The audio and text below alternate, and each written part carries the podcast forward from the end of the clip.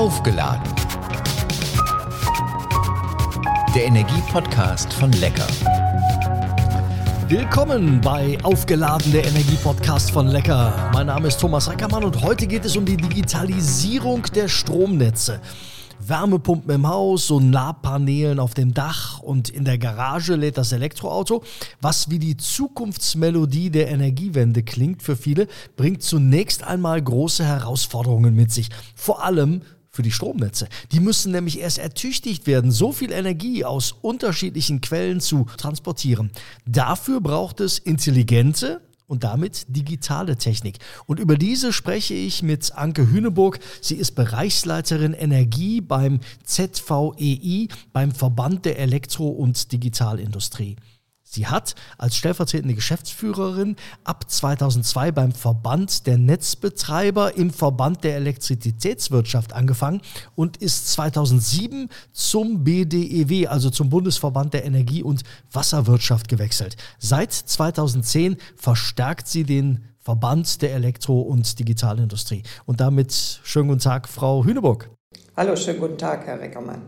Wie gut ist das Stromnetz in Deutschland aktuell? Was würden Sie sagen? Also ich denke, wenn man die Versorgungssicherheit sich anguckt, sind wir ganz gut unterwegs. Äh, da muss sich keiner Sorgen machen. Aber wenn wir die Herausforderungen vor uns sehen mit den Klimazielen der Bundesregierung, dann ist ähm, das Tempo extrem zu beschleunigen. Und das sind natürlich Riesenherausforderungen für alle, die am Netz dran sind, sich anschließen wollen ans Netz und für die Netzbetreiber natürlich insbesondere auch. Das Stromnetz muss heute schon anders als vor 10 oder vor 20 Jahren mit volatilen Strommengen zurechtkommen. Also wenn kein Wind weht, dann fließt eben keine Windenergie. Wenn die Sonne nicht scheint, dann geht der Solarstrom zurück. Wenn beides richtig powert, dann wird ganz viel Strom eingespeist, mehr als das Netz verkraften kann. Was passiert dann? Also wir, wir befinden uns im Moment in einer gewaltigen Transformation, die es so in dieser Form noch nicht gab. Wir müssen die Stromerzeugung auf CO2-freie erneuerbare Erzeugung umstellen. Wir müssen dafür sorgen, dass dann auch wenn kein Wind weht und keine Sonne scheint, die Versorgungssicherheit gewährleistet ist. Das machen wir heute mit Kohlekraftwerke und dafür brauchen wir den CO2-freien, flexiblen Ersatz. Wir müssen außerdem den Energieverbrauch mit diesem CO2-freien Strom weitgehend elektrifizieren und wir müssen die Netze dafür effizient aus- und umbauen. Das ist unser Weg zur Klimaneutralität. Und da gibt es eine ganze Reihe Herausforderungen, insbesondere für die Netze, ähm, die extremen Schwankungen durch die vielen kleinen dezentralen Erzeugungsanlagen ausgesetzt Dafür braucht es aus unserer Sicht künftig intelligente Lösungen, um die Netze nicht zu überlasten und trotzdem mehr erneuerbare Erzeugung an die Netze anschließen zu können und mehr elektrische Anwendungen in die Netze zu bringen. Stichwort mehr Wärmepumpen, mehr Ladesäulen für die Elektromobile. Das wird aus unserer Sicht nur, durch, nur gelingen durch mehr Transparenz in allen Spannungsebenen und Anreize für netzdienliches Verhalten beim Verbraucher und aber auch bei den Erzeugungsanlagen. Dafür ist die Digitalisierung aus unserer Sicht bis in die einzelnen Ortsnetze ein wichtiger Hebel. Sie wird die Transparenz schaffen und Einfluss darauf nehmen, wann wir wie viel Strom beziehen. Idealerweise beziehen wir Strom, wenn er besonders günstig ist. Wenn das sehr viele Haushalte gleichzeitig machen, dann könnten die Netze an ihre Grenzen kommen. Die Zauberformel heißt Smart Grid, also intelligente Stromnetze. Alle Akteure der Energiesysteme sind miteinander verbunden und kommunizieren miteinander. Das geht vom Verbrauch zum Transport, zur Speicherung, Verteilung. Was kostet uns in Deutschland, die Netze zu Smart Grids zu machen, also intelligent zu machen? Ähm, und gleich hinterhergeschoben, wer bezahlt die Rechnung? Also wir haben ja nicht nur die, die Smart Grids vor uns, sondern wir haben auch den, den konventionellen, wenn man das so sagen kann, Ausbau der Netze vor uns. Und insofern äh, ist das so eine Mischung aus äh, Digitalisierung in den Netzen und auch Ausbau der Netze. Es gibt unterschiedliche Studien inzwischen äh, in, in, Deutschland, aber auch in Europa natürlich, die sich damit beschäftigen, was kostet das Ganze. Ähm, es gibt äh, den Netzentwicklungsplan der Übertragungsnetze. Wenn man da mal aktuell reinguckt, dann wird davon gesprochen, dass die Kosten für den Netzausbau bis 2045 bei rund 250 Milliarden Euro liegen. Ähm, eine ähnliche Schätzung zunächst erstmal gibt es für die Verteilnetze. Da wird von 350 Milliarden Euro gesprochen. Die Verteilnetzbetreiber werden im Frühjahr nächsten Jahres, da denken wir, eine äh, etwas konkretisiertere Planung mit ihren Netzausbauplänen vorlegen. Und dann wird man gespannt sein, was dort äh, dann äh, an, an Ausbaubedarfen ermittelt wird. Und das ist aus unserer Sicht dann eine, eine Mischung zwischen digitalen Lösungen in den Netzen, aber eben auch konventionellen Netzausbau. Denn das, was wir an Erzeugungsanlagen anschließen werden auf allen Spann Spannungsebenen und das, was wir an elektrifizierten Verbrauchern auf der anderen Seite haben, erfordert eine massive, äh, massiven Ausbau der Kapazität der Netze und intelligente Steuerung. Wer bezahlt die Rechnung? Also Sie haben, wenn ich es hochrechne, sind wir bei 500 Milliarden, 600 Milliarden äh, für beides, äh, was Sie gerade auch angesprochen haben. Ja, also es ist ja so, dass die, die Netzentgelte, die die Endkunden bezahlen, sich mal ganz vereinfacht betrachtet äh, ermitteln aus den Kosten, die die Netze haben, also Investitionen in die Netze, entsprechende Abschreibungen, Instandhaltungsaufwendungen und so weiter. Das wird in, äh, zusammengezählt und am Ende des Tages äh, auf die aus dem Netz entnommenen Kilowattstunden aufgeteilt. So, und wenn wir jetzt also massiv investieren in die Netze und auf der anderen Seite aber auch massiv elektrifizieren, also den Stromverbrauch erhöhen, könnte äh, es theoretisch sogar äh, dazu kommen, dass wir nicht unbedingt zwangsläufig höhere Netzentgelte bekommen, Allerdings ähm, gibt es verschiedene andere Einflussfaktoren, äh, die sehr wohl beobachtet werden müssen, die ähm, dann auch eine Erhöhung der Netzentgelte entsprechend bewirken können, nämlich wenn, wenn die Netze nicht entsprechend optimal ausgelastet werden. Wenn wir den Strommarkt so neu gestalten, und Sie haben gerade schon darüber gesprochen, wir haben darüber geredet, wer bezahlt das. Dann müssen wir ja auch über Abgaben reden, über Steuern, über Umlagen. Die müssen ja auch neu gestaltet werden. Ja, ja, auf jeden Fall. Also der Strompreis heute, und das ist das, was, was uns eigentlich als, als Verband der Elektroindustrie auch massiv stört, der Strompreis ist heute mit einer ganzen Reihe von Umlagen, Abgaben, Steuern belastet. Nehmen wir nur das Thema äh, Stromsteuer, das Thema EEG-Umlage haben wir auch lange kritisiert, ist ja jetzt endlich auch abgeschafft worden und nicht zuletzt auch die Mehrwertsteuer. Also da gibt es aus unserer Sicht eine ganze Reihe von Möglichkeiten. Eine unserer zentralen Forderungen ist, die Stromsteuer auf das EU-Mindestmaß abzusenken. Das hätte zur Folge, dass alle Verbraucher auch entsprechend entlastet werden würden. Und äh, gleichzeitig kann man auch darüber nachdenken, die Mehrwertsteuer abzusenken. Auch das würde allen Kunden zugutekommen, also nicht nur einzelnen Gruppen. Das wäre sowas wie ein wettbewerbsfähiger Strompreis, der äh, am Ende einer solchen Entwicklung steht, oder? Genau. Na, der wettbewerbsfähige Strompreis ist ja insbesondere für die energieintensive Industrie von großer Bedeutung. Aktuell wird ja in der politischen Debatte ein Industriestrompreis oder Brückenstrompreis diskutiert. Ähm, wir vertreten als ZVI weniger die energieintensive Industrie. Allerdings gibt es auch bei uns einige Unternehmen, wie beispielsweise die Halbleiterindustrie oder die Kabelhersteller, die etwas energieintensiver sind. Wir sind insgesamt der Meinung, dass ein Industriestrompreis, wenn er kommt, ein geeignetes Mittel sein kann, um in der Spitze zu entlasten und die Wettbewerbsfähigkeit dieser Unternehmen ähm, und der Transformationstechnologien zu steigern.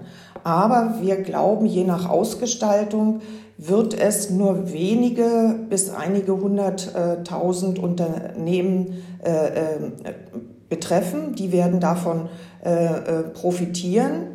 Ähm, und der Gesetzgeber hat aus unserer Sicht andere Möglichkeiten in der Hand, die ich gerade erläutert hatte, dass die Absenkung der Stromsteuer und auch das Thema Mehrwertsteuer ist etwas, was man sich angucken kann. Und dann gibt es noch eine Reihe anderer Umlagenabgaben.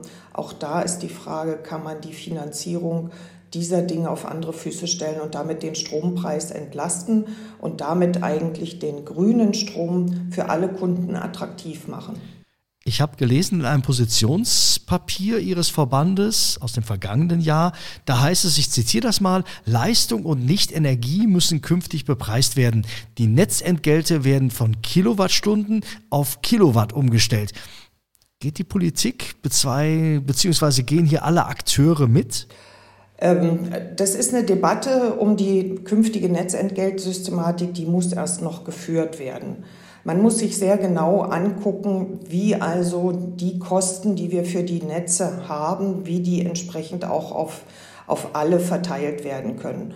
Und insofern ähm, ist aus unserer Sicht ähm, die Betrachtung, welche Kapazität muss eigentlich das Netz vorhalten, also die Frage der Kilowatt, ähm, ganz besonders äh, wichtig. Wir haben eine ganze Reihe Erzeugungsanlagen, die in die Netze einspeisen, äh, erneuerbare Erzeugungsanlagen und damit ähm, äh, auch die Netze belasten. Auf der anderen Seite äh, gibt es eben erneuerbare Erzeugungsanlagen, die ähm, Strom für den Eigenverbrauch erzeugen, was dazu führt, dass weniger äh, aus den Netzen entnommen wird. Und trotzdem müssen die für den Fall, dass kein Wind weht, keine Sonne scheint, der äh, Batteriespeicher alle ist, müssen die äh, entsprechend die Kapazitäten vorhalten.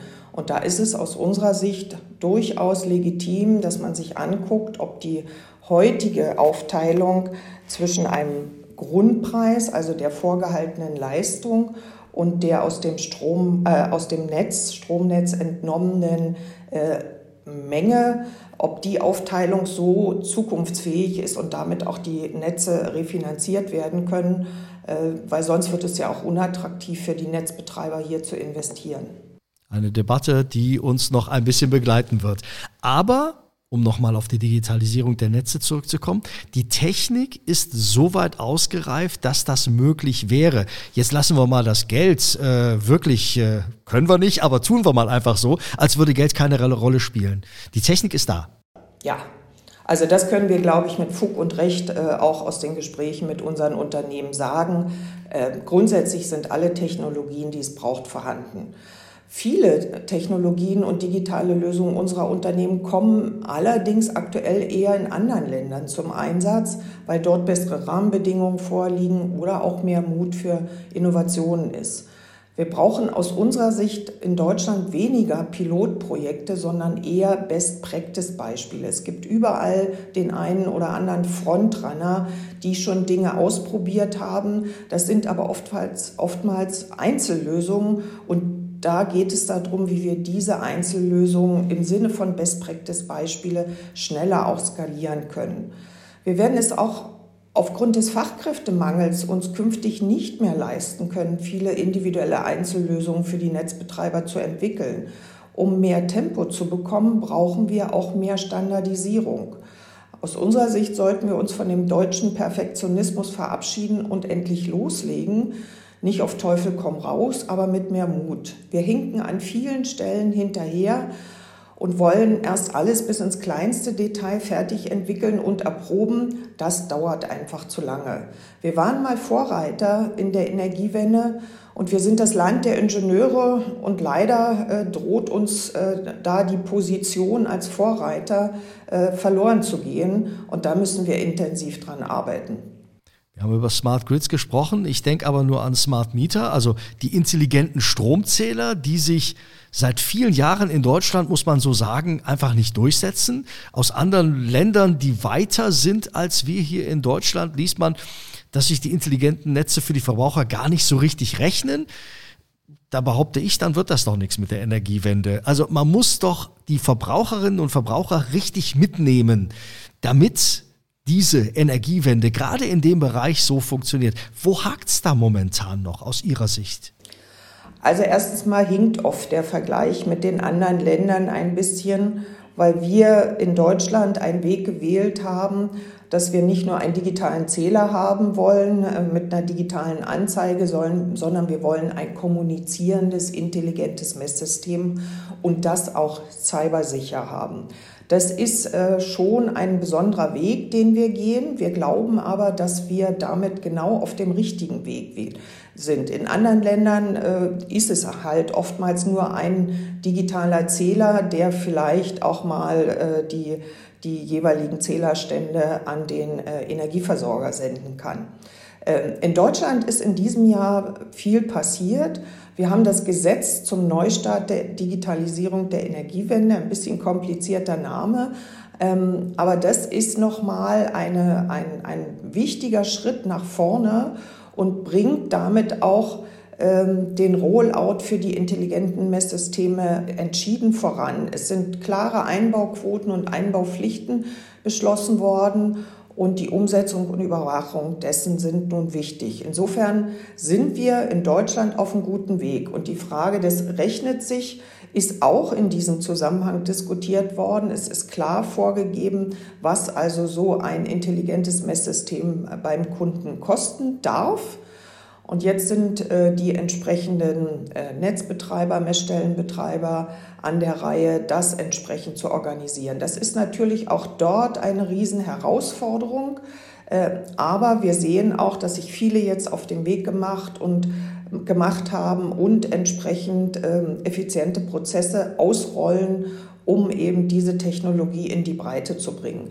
Ehrlich gesagt ist das immer etwas befremdlich, wenn man dann in anderen Ländern guckt, und wir in Deutschland, wer in seinen Keller geht und immer noch ein, ein, ein, eine alte konventionelle Technologie hat, ähm, damit werden wir aus meiner Sicht nicht wirklich ähm, äh, Innovationen voranbringen. Und was, was auch wichtig ist, ich habe es selber auch äh, ähm, erlebt in unserem Haus, als wir jetzt neue Technologie drin haben, inklusive auch neuem Zähler. Sie haben eine ganz andere Transparenz über ihren Energieverbrauch. Sie können das ständig kontrollieren. Sie können sich das digital auf eine App bringen lassen. Sie können äh, eigene Optimierungsmaßnahmen ergreifen und können somit quasi kontrollieren, wo verbrauchen Sie wie viel Energie. Sie können das mit den Energiepreisen abgleichen und Sie können gucken, wo können Sie entsprechend einsparen, wo ist vielleicht auch mal sinnvoll, ein, ein Gerät, was viel Strom verbraucht, gegen ein energieeffizienteres Gerät auszutauschen und so weiter. Das ist aus unserer Sicht ein, ein Riesenmehrwert und der sollte genutzt werden und damit auch für alle Kunden ermöglicht werden. Aufgeladen, der Energiepodcast von Lecker. Wir sprechen über die Digitalisierung.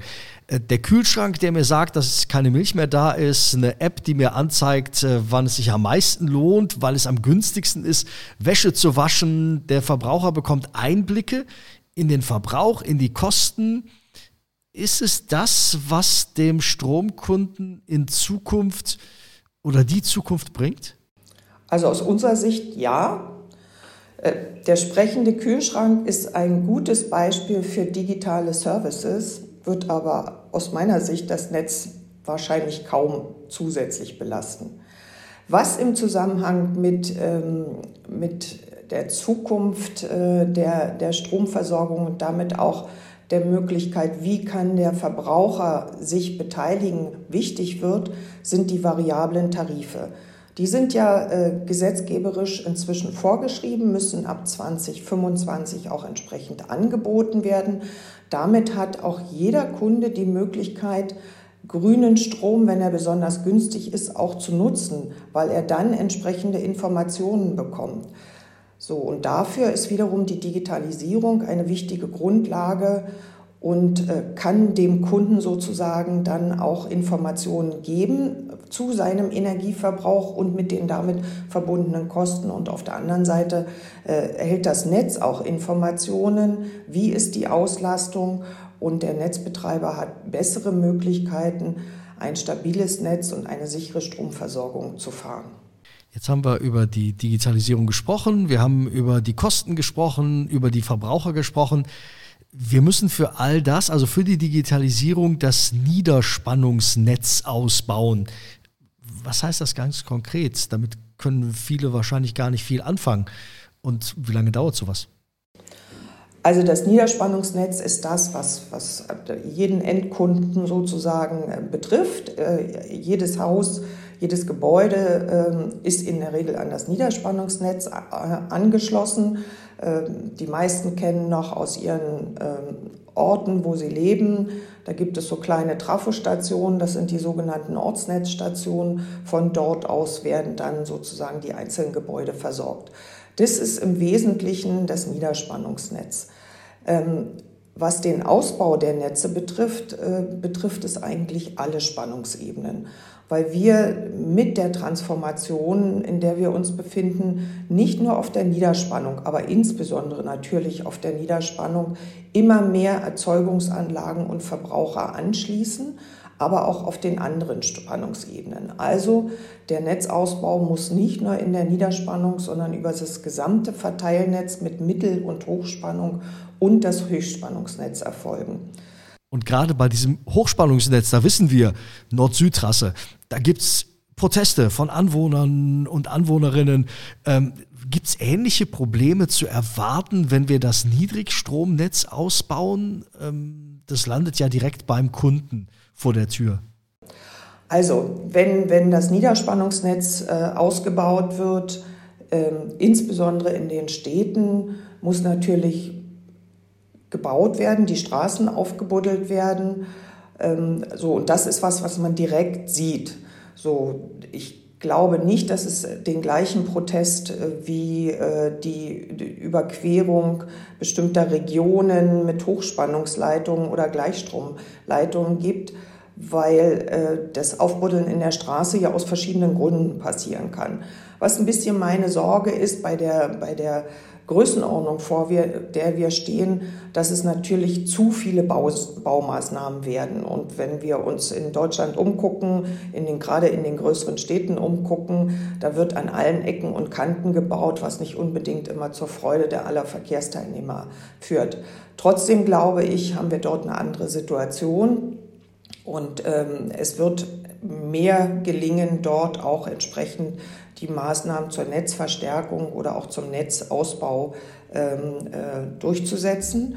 Ähm, unserer Meinung nach ist es wichtig, insbesondere in den Verteilnetzen, dass die Netzbetreiber immer zuerst prüfen, welche Maßnahmen können zur Optimierung der vorhandenen Netze ergriffen werden? Stichwort mal dort das Thema Einsatz von Flexibilitäten, also eine Wärmepumpe gegebenenfalls mal temporär äh, reduzieren oder eine Ladesäule. Ähm, das ist ganz, ganz wichtig, um die vorhandenen Netze, die wir haben, besser auslasten zu können und nicht gleich bauen zu müssen. So, und erst dann, wenn alle Maßnahmen zur Optimierung ergriffen wurden, dann äh, ist die Frage, wo muss verstärkt werden und wo muss gegebenenfalls komplett neu gebaut werden. Wenn wir bei aufgeladener Energie-Podcasts äh, reden über Solarenergie, über Windenergie, ganz unabhängig davon, schaue ich immer ganz gerne auch ins Ausland. Ähm, gibt es beim Stichwort Digitalisierung äh, im Ausland etwas, wo wir wo Sie sagen, da können wir von lernen. Ähm, die haben uns ein gutes Vorbild gemacht oder ähm, gibt es das gar nicht? Naja, man muss immer die, die einzelnen Länder sich etwas genauer angucken. Das Stromnetz ist grundsätzlich in jedem Land eine historisch gewachsene Infrastruktur. Und daher hat jedes Land auch andere Voraussetzungen. Wenn wir nochmal das Beispiel Smart Meter nehmen, sind ja in vielen anderen Ländern diese Geräte schon verbaut. In keinem dieser Länder wird quasi mit den Smart Mietern auch entsprechend gesteuert. Deswegen ist die Lösung, die wir mit dem intelligenten Messsystem für Deutschland gehen, äh, nicht unbedingt vergleichen. Ich hatte schon gesagt, in Schweden, äh, die intelligenten Zähler können nur senden, sie können nicht empfangen. Zudem haben wir hohe Sicherheitsanforderungen, weil das Thema Cybersicherheit für uns ein, ein elementares Thema für die kritische Infrastruktur ist. Da haben wir viele äh, äh, Anforderungen auch definiert, nicht nur für die Gateways, auch für die Netze generell. Ähm, ein anderes Beispiel äh, ist, sind beispielsweise die Gleichstromleitungen für den Stromtransport über große Entfernungen. Da gibt es in, in den asiatischen Ländern schon lange entsprechende äh, Leitungen, äh, die in Betrieb sind, allerdings auch mit unterschiedlichen technischen Parametern. Sodass man zwar äh, diese Technologien in anderen Ländern schon einsetzt, man aber immer gucken muss, welche Rahmenbedingungen haben wir in Deutschland und ähm, wie können die sozusagen hier äh, oder die Technologien entsprechend der Rahmenbedingungen angepasst werden. Was wir oft erleben ist, dass die Netzbetreiber, gerade wenn es um Technologien geht, die in anderen Ländern schon eingesetzt wurden, natürlich noch keine Betriebserfahrung damit haben. Und dementsprechend müssen die Dinge dann auch erstmal ausprobiert werden. Aber ich glaube, Technologien, die woanders schon mal im Einsatz waren, von der Technologie her selber, sind sie ja da. Äh, Unterschiede gibt es nur in den technischen Systemen, die historisch gewachsen sind im Regulierungsrahmen, also welche Anreize werden gesetzt, um solche ähm, Technologien in die Netze zu bringen, aber zum Beispiel auch in der Anzahl der Netzbetreiber, also wenn Wechselwirkungen zwischen den einzelnen Netzen sind, wie wird damit umgegangen. Das ist natürlich einfacher, wenn man weniger Netzbetreiber hat. Wir in Deutschland haben vier Übertragungsnetzbetreiber, das ist erstmal überschaubar, aber im Verteilnetz reden wir über 800 Netzbetreiber. So, und die müssen das alle dann entsprechend auch leisten können. Und das ist die Riesenherausforderung. Herausforderung ist auch, wenn ich richtig ja gelesen habe, im Jahr 2030 sollen 80 Prozent des Strombedarfs aus erneuerbaren Energien kommen. Hm, geht nur, wenn die Netze das leisten können. Ist es möglich und realisierbar in diesen ja, noch ausstehenden sieben Jahren, ähm, das zu leisten? Das ist eine, eine, interessante Frage und ist auch nicht einfach mit Ja oder Nein zu beantworten. Also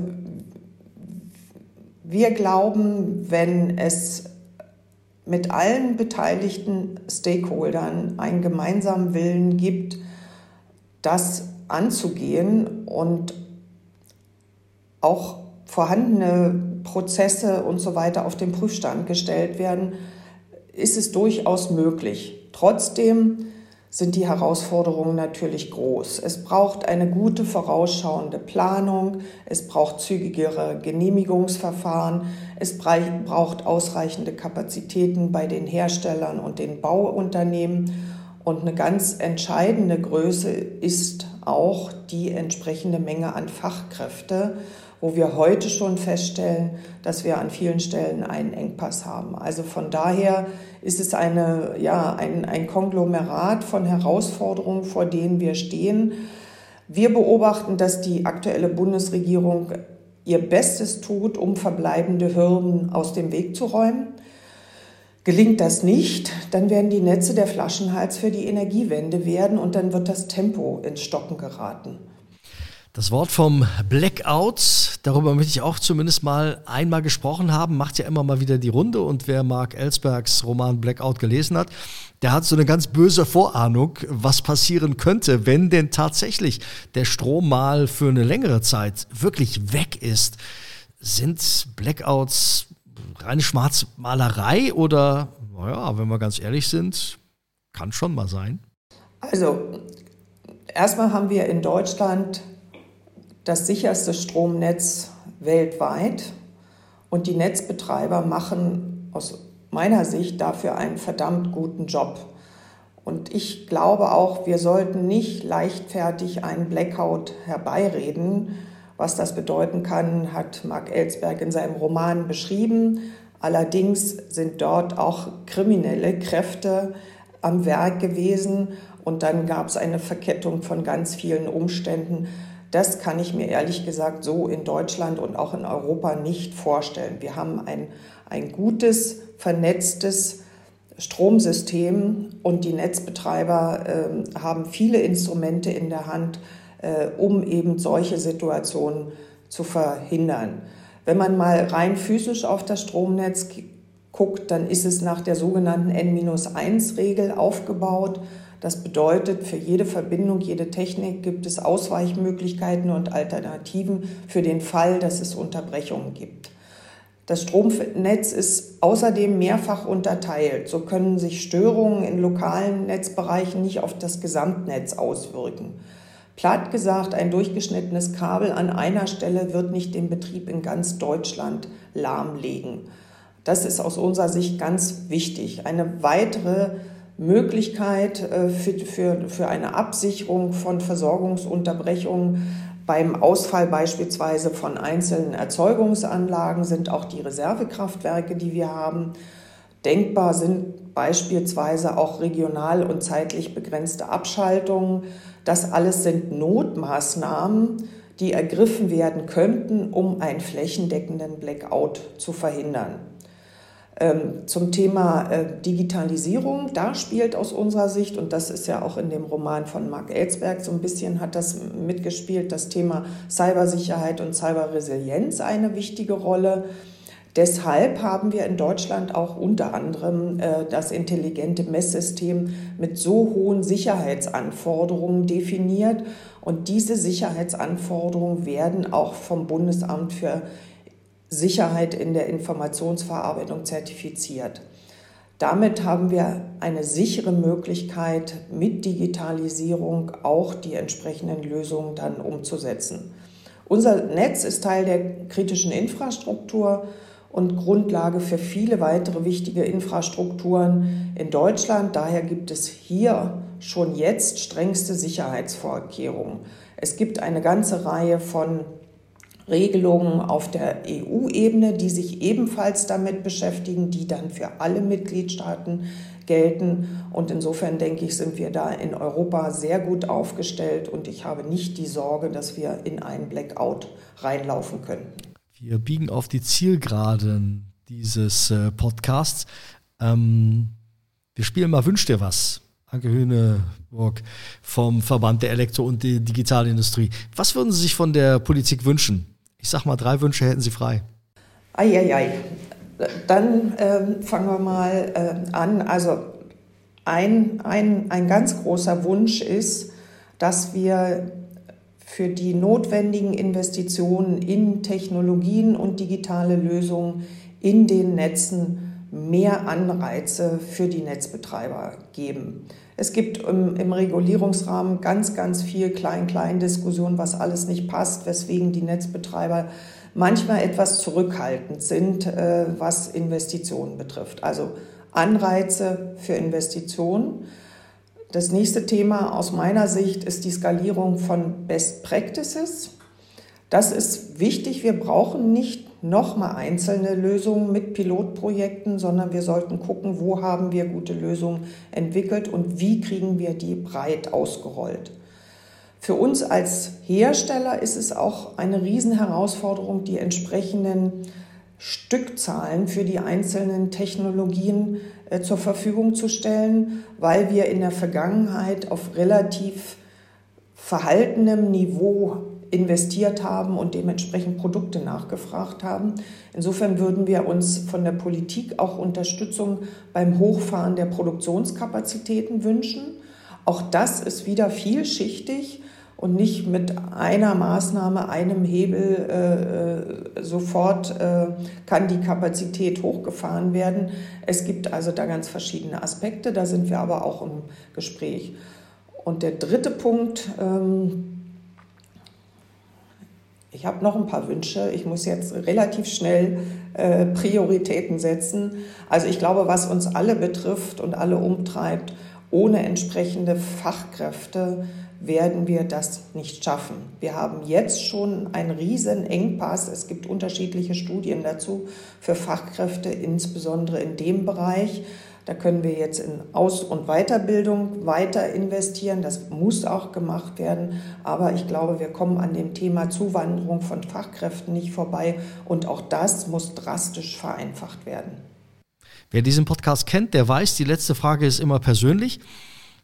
Frau Hüneburg, wie laden Sie sich auf, wenn die eigenen Akkus mal leer sind? Also meine Ladestation ist das Meer.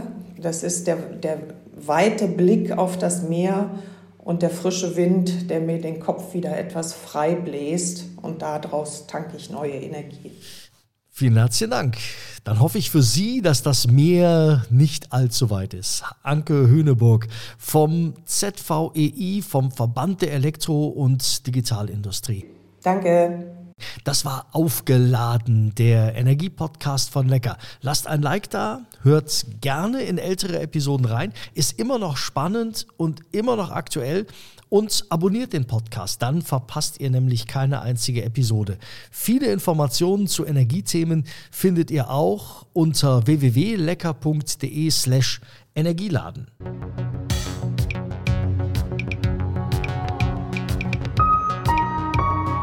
Aufgeladen. Der Energie-Podcast von Lecker.